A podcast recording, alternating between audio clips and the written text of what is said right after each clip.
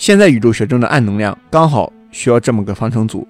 一九九八年，三名天体物理学家联合发表了一项重大发现：宇宙在膨胀，并且是在加速膨胀。哈勃在之前虽然发现了宇宙在膨胀，但却不知道这个过程却是在加速的。这个发现非常重要。宇宙处在加速膨胀中，以前的宇宙模型已经不好使了。一套全新的宇宙理论构建了现代宇宙学中全新的宇宙暴胀理论。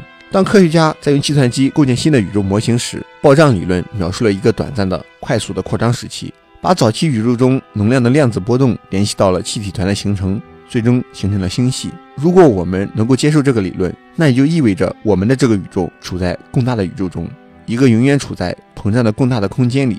关于我们宇宙膨胀的极限，我们不得而知。这就意味着我们永远找不到宇宙的边际，永远不知道宇宙外面到底是什么。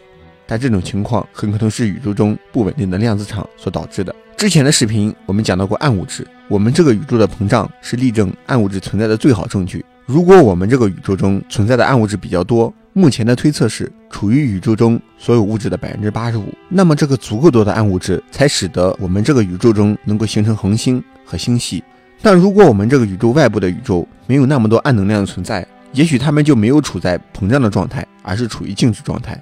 不过这些都只是我们的猜测而已。听到这里，你可能有点懵，但前面的内容只是目前发生了的事情。对于过程，我们更看重的是结果。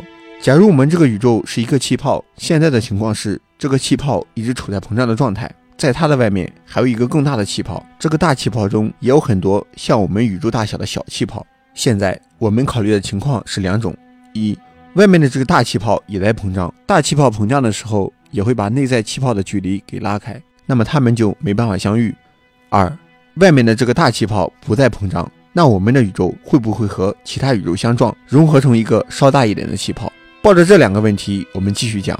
大爆炸理论预测，在早期的高温宇宙中，现如今我们宇宙中的四种基本力统一为一种超级力。四种力，我们后期会专门做视频，感兴趣的小伙伴记得关注。而这个超级力是什么样的呢？